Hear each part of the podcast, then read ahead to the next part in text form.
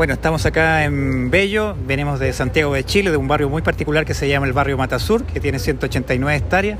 y venimos con experiencias para Bello desde el punto de vista de la zona típica, que es la segunda más grande de Chile, y respecto de ello también hablamos del patrimonio, que tiene un tangible muy importante en la zona, porque fue la primera zona de una chacra que el padre de la patria fue el dueño. Luego de ello tenemos la parte del ciclismo barrial,